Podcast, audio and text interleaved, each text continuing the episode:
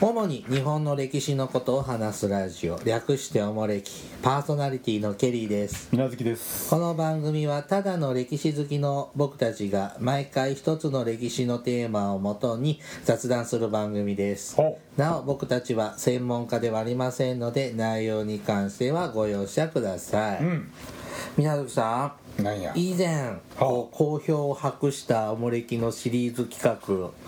鉄道紹介おー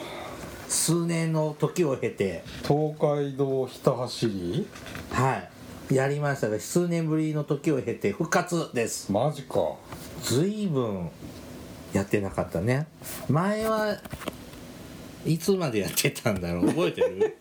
ちょっとおもれきの記録を遡りますとですね合宿で撮ったんですよねそうですね水無月御殿で小鳥のさえずりがああそうですねチュンチュクチュンチュクえっ、ー、とね2018年の2月に配信したので終わったのかなじゃあ2年ぶり2年ぶりですね、へえはい、いつかやるって言って、そうでやすっねた試しのないこの番組ですけれども、まあたまにはちょっとは実行しとかないはいえーこれ鉄道消化ですねはいあのもう明治時代のこうう歌ですけれども、うんまあ最初は東海道本線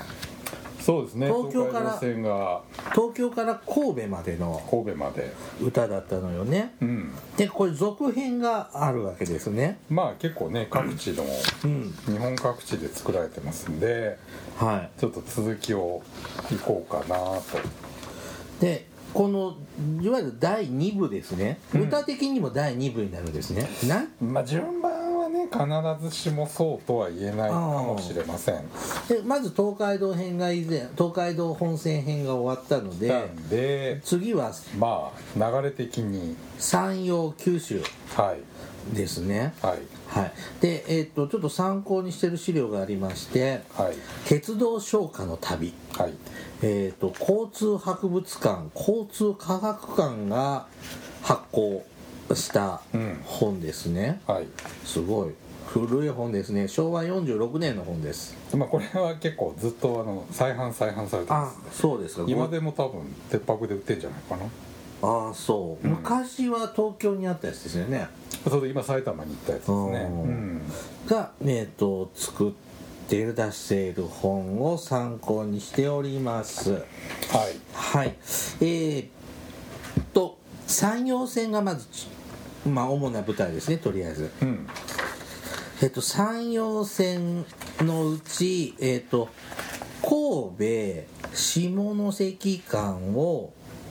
山陽鉄道という会社が建設したのが今の山陽本線、国有化前ですねうん明治21年11月1日に兵庫明石間の営業を開始したのが最初うんでえっ、と22年の11月に、えー、と兵庫明石で12月には姫路まで達しましたほ1ヶ月でこんなに伸びちゃううまあまあ、うん工事は事前に始まってたんでしょうけど、また、えー、と明治22年9月には、えーさらに東に進んで神戸にうんうんで7月には全通したばかりの関節鉄道東海道線と接続し、うん連絡運輸が始まったということではいそうするともう明治の中頃には東京からどこまで行ける下関まで行けるようになったのまあ、22年段階はまだ姫路までですね姫路までその先は順次路線が伸びていき伸まびすんていくでんだ。ああはいはい、ちょっとこれもせっかくなんで紹介しておきましょうかね、うん山陽鉄道ですね当時今の山陽本線うん、さえー、と神戸で関節鉄道と接続できて、はい姫路までできた後姫路龍野間辰野辰野間が明治22年11月、うん辰野有年うねってことですね難しいねちょ明治23年7月、うんうねん三井歯はい間が明治3年12月、うん三井市岡山間が明治4年3月24あ年明治24年3月、えー、と岡山倉敷が、えー、と明治24年4月、うん倉敷笠岡が明治4年7月24年24年7月笠岡福山広島まで来ましたね広島県までうん明治24年9月うん福山尾道うん間が明治24年11月はい尾道糸崎はい明治25年7月うん糸崎広島うん明治27年6月はい広島徳山うん明治30年9月うん徳山三田尻はい明治31年 3, 三月三田尻朝、はい朝朝三明治33年12月、うん朝から馬館今の広今下の関下関が明治34年5月、ってことは東京下関は明治34年に全通まあ姫路ができてから十数年かけておー山口までほんと伸びました順番に順番に伸ば西に西に伸ばしてた感じなんですね、でこれが歌になったのが鉄道唱歌山陽九州編となるわけですねはいこれも50何番まであるのそうですね最後は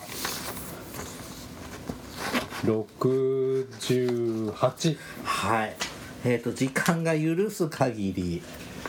えっ、とちょっとずつ紹介していこうとうん思います不定期シリーズですねうんこれリズムもメロディーも一変緒わでらないすのあそう、はい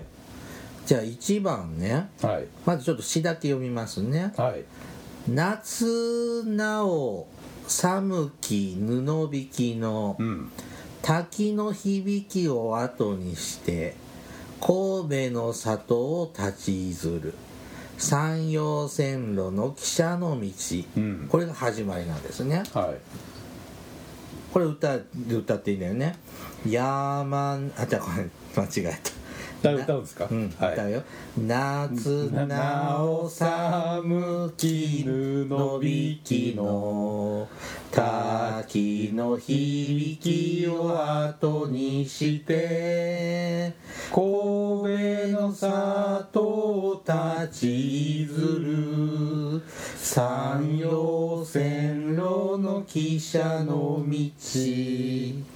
はいだそうですこ神戸から始まる旅なんですねそうやね西に向かっていきますがえ当時はうん東京下関間で列車を走ってたんだよね直通はないんじないのかなじゃあ神戸で乗りゃない換かなえって感じか別会社ですねあああまだ国有化されてないのでそう東京から神戸までは、まあ、新橋神戸間は国鉄だけど、うんここからが今山陽鉄道っていう私鉄なんでうんあじゃあまだ直通運転はしてたような気もしますけどねなんか直通列車もあったようまなあ、気1もします日1往復あるかないかって感じだよね、はいじゃあ2番いきますね、はいあちょっと待って布引きの滝は神戸にあるの神戸のね六甲山のとこですね裏っちょにキャリーさんの生まれ故郷にも布引きの酒滝って23個あるよまあ布引きって表現よくあるよねこう布を垂らしたみたいなうんこう幅のある滝はうん大体布引きの滝って言いますよね、はいまあ、本家本元は一応兵庫なのと思うけど本当あっけーわからんはい2番兵庫高取須磨の浦うん旧名所旧跡数多しはい平家の若武者熱盛が打たれし後もここと聞くうん須磨須磨高取って何高取って町あます駅があね昔ほら工場があったの知りません JR あ知らない JR の工場国鉄の工場そうそうそう JR 西日本のねまあもちろん国鉄時代からあるうん高取工場って知らない震災でダメになっちゃってへ工場移えっちゃいましたけどまあスマは昔からなんか聞くまあ須磨はね歌枕にもなる有名な場所ですね、あのー一蔵丼の奥さんだよねだ大久保利通のスマなんでやねん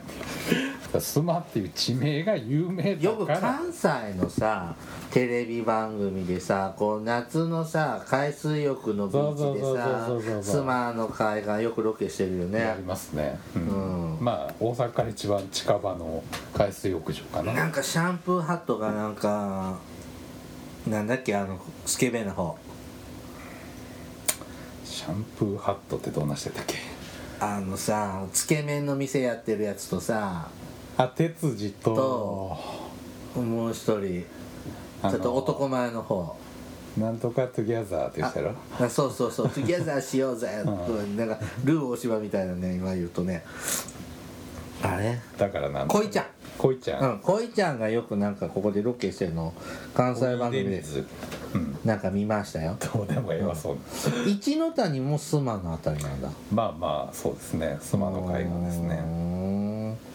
はい、そうねここで熱森が打たれ死んだ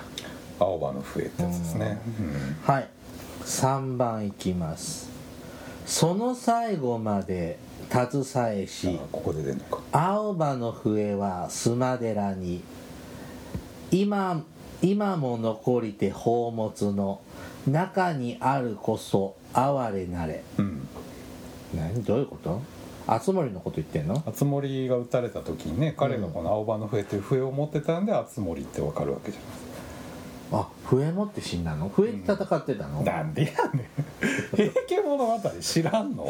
いや熱森は知ってる熊谷直実が逃げようとする熱森に声をかけてで取っ組み合いになって討ち取ったらちょうど自分の息子ぐらいだったんで躊躇するんだけども結局殺しちゃってで体をまさぐったらこの青葉の笛が出てきたんで熱森っていうのは分かってでその熊谷直実はあまりにも戦争がむごいから無情感を感じて出家するみたいな。っていうのを「平家物語」でやりませんなんか熱森習ったようん国語でうんうんやると思いますよ中身を覚えでてそのる笛を供養のために須磨寺に納めたあのね大河ドラマに出てくる熱森って出るでしょ有あれ名な熱場面森ってさ人生50信長が舞うのはそのれだそれにちなんだ歌謡曲ですじゃあ熱森ってその50まで生きないのいきませんじゃあ熱森って変じゃないでそこの場面だけちぎったらその後の歌詞知らないでしょ知らない人生50年 あと何言ってるか聞き取れないんだねうん歴代のでも死んじゃうか歴代の信長ってさあの本能寺の火事の中でそりゃさそうだけどあれだけじゃない舞いながら死んでいくじゃんうん今年どんな死に方するするんだろうね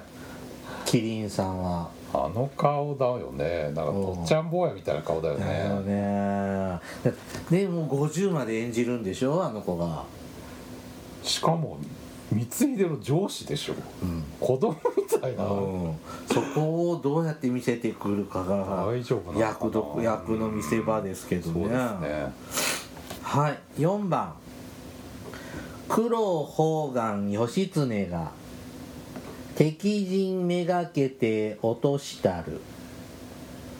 日踊り越えや一の谷みんなこの名所の内ぞかだえみなこのみなこの名所の内ぞかしうんね、うんこん今度は源氏が出てきましたようんあのー崖を落ちてくれでし日ょ踊り越えのうん坂を一の谷の合戦そうですねこれでねなんか前哨戦ですね裏から攻めてくるそうそうそ卑う怯な戦法卑怯じゃないなんで なんでよこんな裏後ろなんで真正面からしか攻めちゃいけないのあいや男ならいやいやいやいやこう武士道に反するとそ思んなことはないうん、続きますねこの辺はこの源平合これは戦のもう舞これは台一のの谷の合戦がもう神戸じゃうん有名じゃないですかなんか港とかそんなんはないんだねあでもこれ地理と歴史の勉強のまあね歌だから神戸は結局ね近代以降開けた港なんでまあ兵庫の港は古いけどそうでもあそう江戸時代のうん神戸兵庫ってうん違う町なんで兵庫と神戸って違う町なの今神戸市内だけど全部うんえもともと兵庫っていう港はずっと開けてたんですそれ何その船が行き港だからそうそうそうそう日相貿易それこそ平あーそう清で盛しとかのょ日相貿江易戸時代もそうなのそうそうそう兵庫はねうーんでほら幕末にほら開港するときにうん最初兵庫港開く予定だったんだけどうん港に近いからダメだって話になってちょっと朝廷が嫌がってちょっとでも話せって言って都に兵近い庫の西側の神戸が開かれてそしたらあっちがでこの逆転現象が起きるなっるていうほどね5番はいえっ、と「舞妓の松の木の間より、うん木の間よりね、はい間近く見ゆる淡路島うん夜は岩屋の灯台も手に取るごとく影明かしはい舞妓の舞妓駅まあ、舞妓の浜っていうのもねこの須磨の並びの有名な景勝地ですね、あそうなの、うんまあ、今はね全然ダメだけどあれあれあれあそこは五色塚古墳はこの駅で降りるのちょうどこの辺かなうん違う、うん、そうすると淡路島がドーンって見えてまあくちるょようね、ど一番狭いとこですよね明石海峡大橋がさう、んあの見えてねはいあそこのさ明石海峡大橋のうんたもとにさ、うんちょっと中くらいのショッピングモールあるよあそうちなんっだちゃなアウトレットモールとかがあってあーあったような気がでなんかしますねスーパー銭湯みたいなのあるああのよあそこ入るとお露天風呂で明石海峡大橋とかあー淡路島見れるのかな知らんアウトレットモールは行かないんで行かないの、んやっぱ GU ばっか GU ばっかじゃないユニクロばっかじゃないけど本当ジャスコいやいやいやまあそれは買うけどさ、うんうんうんなんかあそこなんかいいのかなーって思ったことはあるんですけどああそうああの辺通るとさ海が見えてくるじゃんねこの辺一ま番で来もうると右ね側のす、うん横を通りますよねだからあのー、山陽線乗ってると、うん海の方を見ちゃうのよそうそうそうああ海海でも実は後ろからチラチラとあの五色塚古墳とか見えてるんだよねっていうのが僕一度も見たことがないと思う意外とほら山陽線って海見えないでしょ、まあ、ちょっと後半のあうの、んね、山口県あたりはちょっと見えるけどこの辺ちょっとチラチラこ見のえてる辺でしょが実は一番よく見える場所で、であ海だと思っそうてそう嬉しくなっちゃっていっつも海側見ちゃうんだよね東側毛塚湖もこう下から見てもなんかよくわかんないじゃん、はい6番うんはい「明石の裏の風景を歌に読みたる人まろの社はこれか島隠れうん漕ぎゆく船も面白やうん」明石ってあのあれね明石海峡の明石海峡のね、うん、明石に来た東経135度のとこで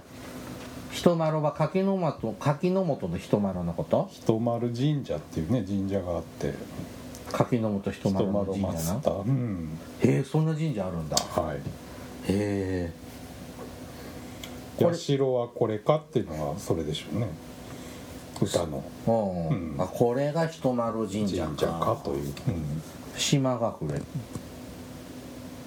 島に隠れちゃういえ島がこう見えたり隠れたりする時にちょうどこっちに見えるんだあー見えたお社があれかなみたいな立派なのこれ人丸い神社や立派な神社です、うんちょうどあの時計台あるでしょ四五線の、うんあの電車から見えるよねそうそうそうあれの横丁なんか城の城とかだよね明石城も立派な城ですね、うんなんかこの辺ってなんかそういう風情あるよね、うんうんなんかこもう須磨明石なんていうのは、まあ、昔から都に近いっていうのもあって一番こう海のねあー有名な場所ですいうろんな和歌となんかていうの今で言うと熱海みたいなもんかね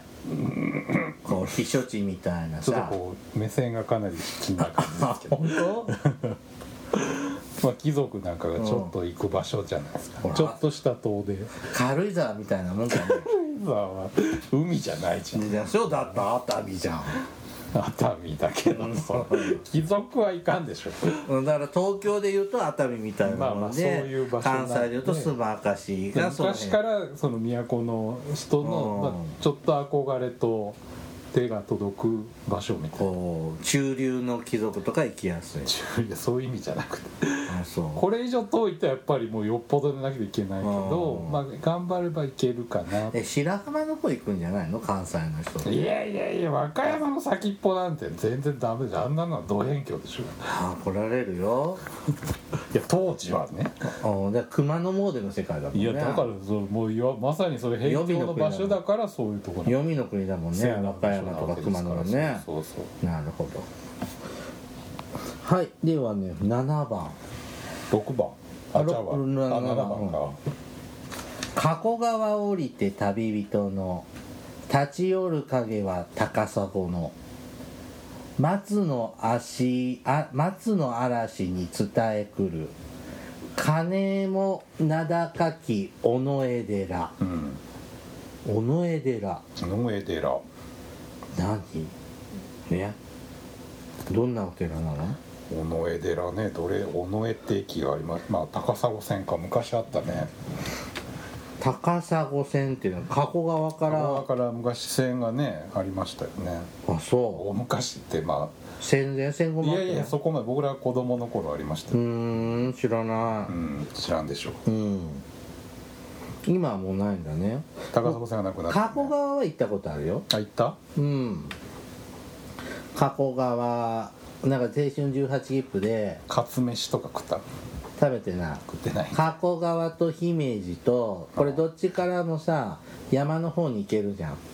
だロース地線うがん、でぐるーっと一周回ったのは覚えてるあそうんそしたらどっちかの方行くとほら天空の城の武田城だっけうああそれ姫路だねうん満タン線だからこれぐるっと回ったのだけは暇つぶしで回ったのを覚えてるとこですが加古川ってね僕子供の頃から知ってるんですよなんで社会科の小学校のほう社会科でさ34年になるとさ、うんその地方自治体のさその市町村単位のほこう町の仕組みとかさほう社会の仕組みみたいな勉強していくじゃんね、でで僕が小学校の時に使ってた教科書は自分の町のことが載ってないじゃんねほうでその教科書は加古川市を紹介してたのうああ加古川市では教科書がうんその一つの例題として取り上げたのが加古川だったうん、の加古川市では加古川市ではっていうのや 知っらんがてでもそんな教科書の内容使うわけないじゃんうんだから教科書自体では習ったことはないんだけどペラペラ見てるといつも「加古川」っていう字が目についたのをケリーさんは覚えている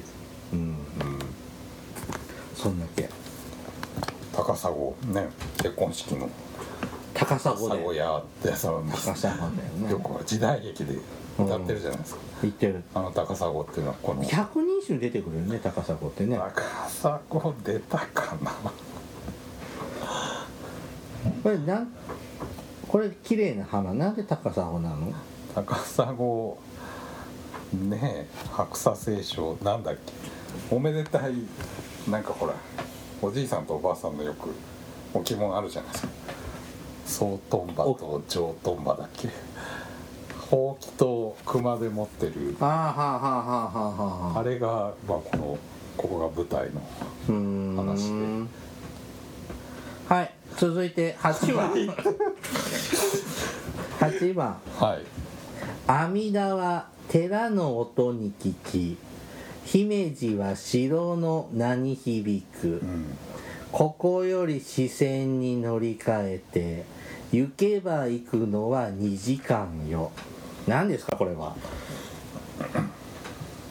姫路に着いたら視線に乗り換えて行くのってとこは2時間で行けるよってことさっきあなたが言ってたその万端線っていうのに乗ればうん2時間で行けるよってこれは乗り換え案内なんだ乗よりね換えある8番は、うんまあ、行くのって有名な鉱山はここにから行けるっていうあー出てたね行くの銀山何がセンター試験に出てたっけ今年出てた生野銀山か石見銀山かどっちかああやったじゃん選べたやったようん姫路から乗り換えるとうん生野銀座に行ける、こうやって PR してるこの時も銀取れてたのまこんな明治あのま世でもだ取れてんじゃないうーんなんか姫路城なんか世界遺産に将来なるのにちょっと雑い扱いでああもう終わりかその日次姫路 なんだなんかこう神戸は長かったよね兵庫はねまあお城だしね姫路ってじゃあなんだって言われたら寺有名なのあんの姫路阿弥陀寺があんの阿弥陀さんご有名なお寺ですねどこにあんなのなちょっと手前の姫路城の手前にあるの曽根っていう駅のから歩く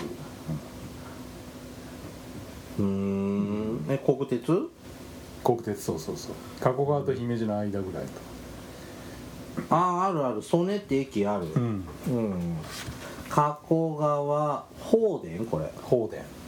に曽根うんご五五着着五着はあれだよね黒田官兵衛のああ五五着着城城ねってそうですねまさにこの辺でが姫路とか、え黒田官兵衛とか全然出てこなかったね、黒田官兵衛はそうやねうんはい9番は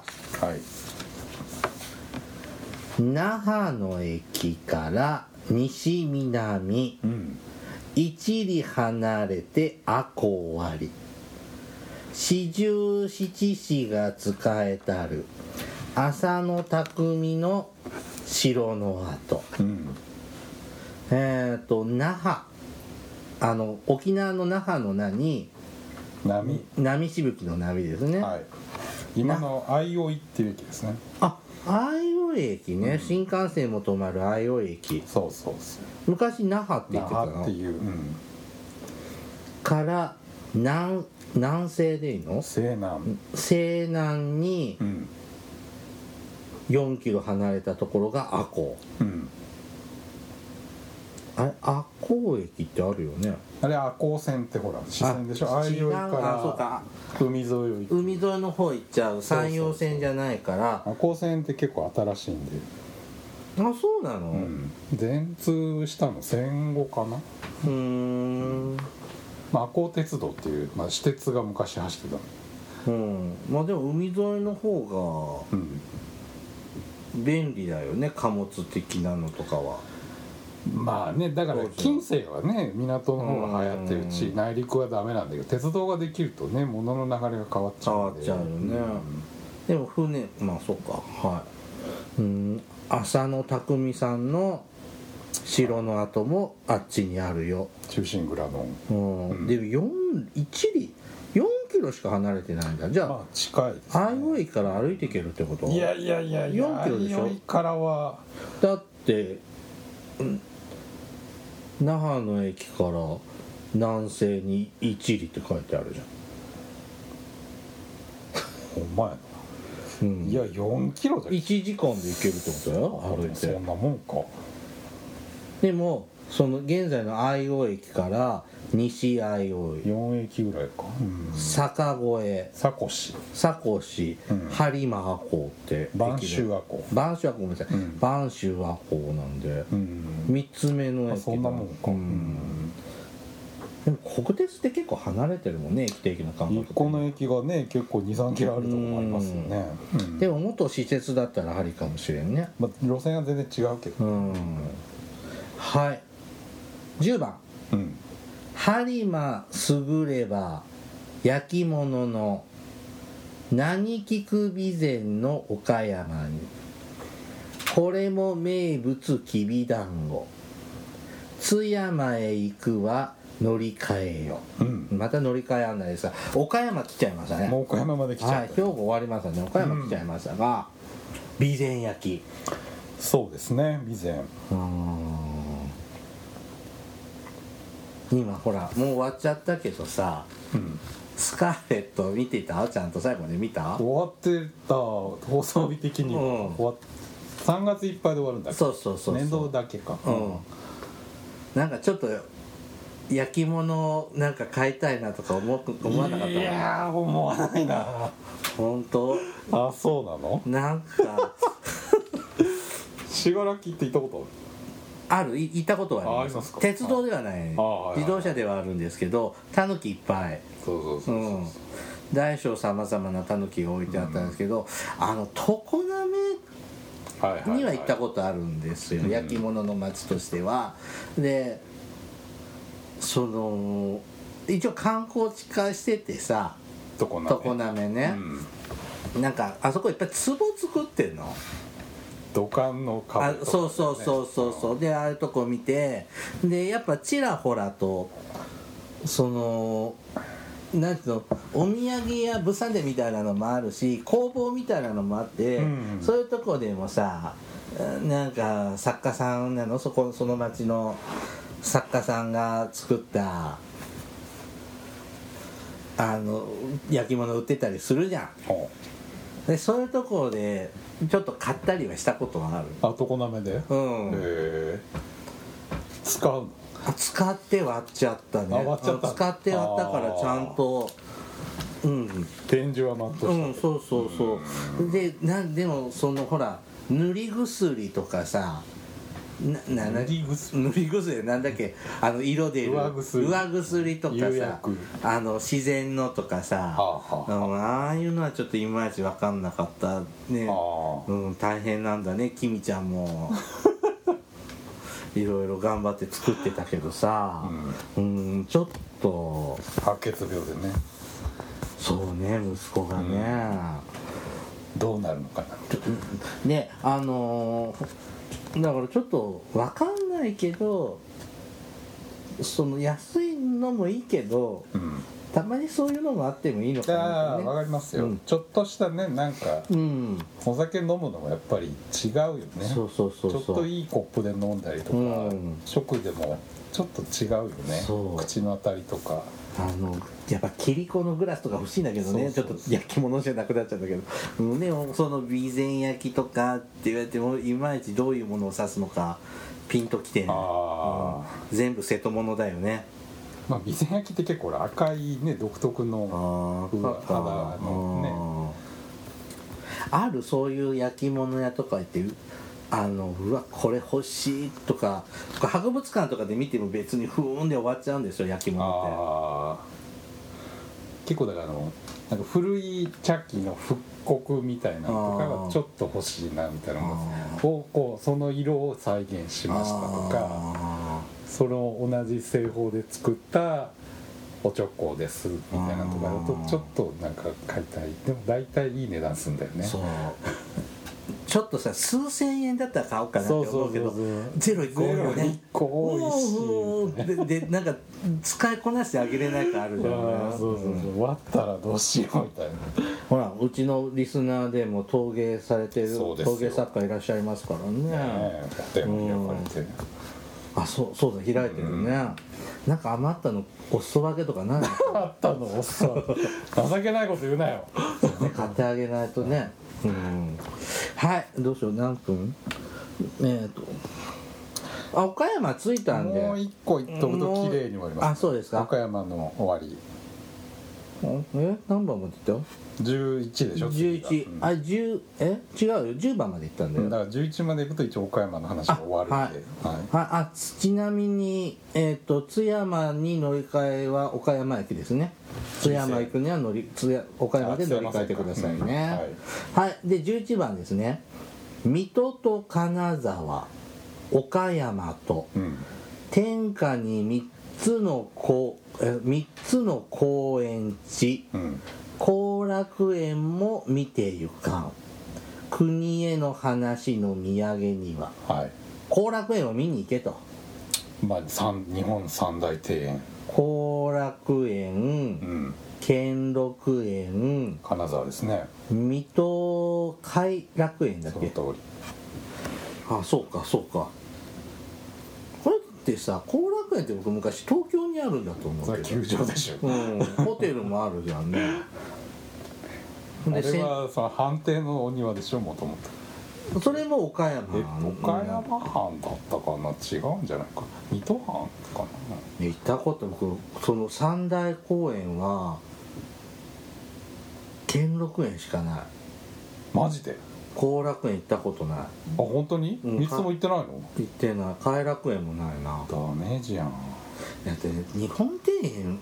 わかんない見てだけど一応三大庭園見たいじゃんじゃ一応ねでも兼六園行って兼六園23回過去に行ってるんですけどあ庭じゃんああんた中国地方弱いねあんまりない、うんああでも山陽線山陰線は全部乗っ乗っなてんだ夜行とかでしょあだけど 新幹線ほらちゃんと鳥取も島根も観光してるよ日本海側ね日本広島瀬戸内がも弱い広岡山岡は山ね広島県がひどいね岡山はねあの半日だけ滞在市内岡山市岡山城の方と違あうあ四国に行くのにその日のうちに着けなかったから岡山に一泊したんで駅前で飲んで寝て次の日四国に行っあそうなんやたで広島は行ってるあ広島行ってた広島はうん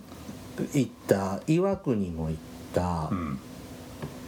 あと下関まで飛ぶね行ったっていうのがどこまでの話なのか広島観光した宮島も行ったしさおしっこしただけとかじゃなくていや違う広島は2泊ぐらいしてんのよ えうんお好み焼き食べたもん えー、黒焼き食っただけえ宮島も行ったしあそう原爆ドームも行ったし、えー、一応行ってんので岩国の錦帯橋も行ったほであとは山口行ってあの修法道の方とか日本通って日本海抜けちゃうんでうまあねまあであと下じゃ関けその間に何があんねんって言われたらまあねいやうん確かにだからねなんちゅうのだったらもう一丁遠いとこ行ける時に行っちゃおうって感じなのよまあまあせやな九州の言っちゃ悪いけどついでとかに行っちゃううんみたい途な中下で今なんて途中ちょ途中下車できないじゃんうんでそうだよ山陽線は何回も乗り往復してるんですようん九州行く時とか、うん夜行で那覇に那覇でも水星でも朝風でも行ってるん全部だねえよ行ったんだよでも広島とか岡山スローだよねまあ夜行で行ったら通らないでしょうん降りないでしょまだ割とさ関西の向こうだからさ岡山とかさう、んいなんかまだ行けるんじゃねみたいな感じで放置されてるとこだよね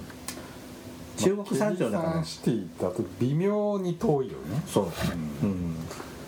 課題なんだけどひろだから広島はちょっと近々行こうと軽思ってくもないし重くもないみたいうな、んそういうとこですね、うん、はいまた続きはまたいつか岡山までそうですね横浜まで、これ60何番まであるんですよね68このペースでいくと 何年もかかりますけどなんかまたいつか何、年もああまあそうかうん、またいつかはいはい、不定期に行ってまいりますね。はい、おもれきではリスナーの皆様からのお便りを募集しています。番組へのお便りは E メールまたは Twitter のダイレクトメールでお送りください。メールアドレスはおもれき2013 gmail.com。Twitter はひらがなでおもれきと検索してください。んではまたポッドキャストでお会いしましょう。さようなら。さよなら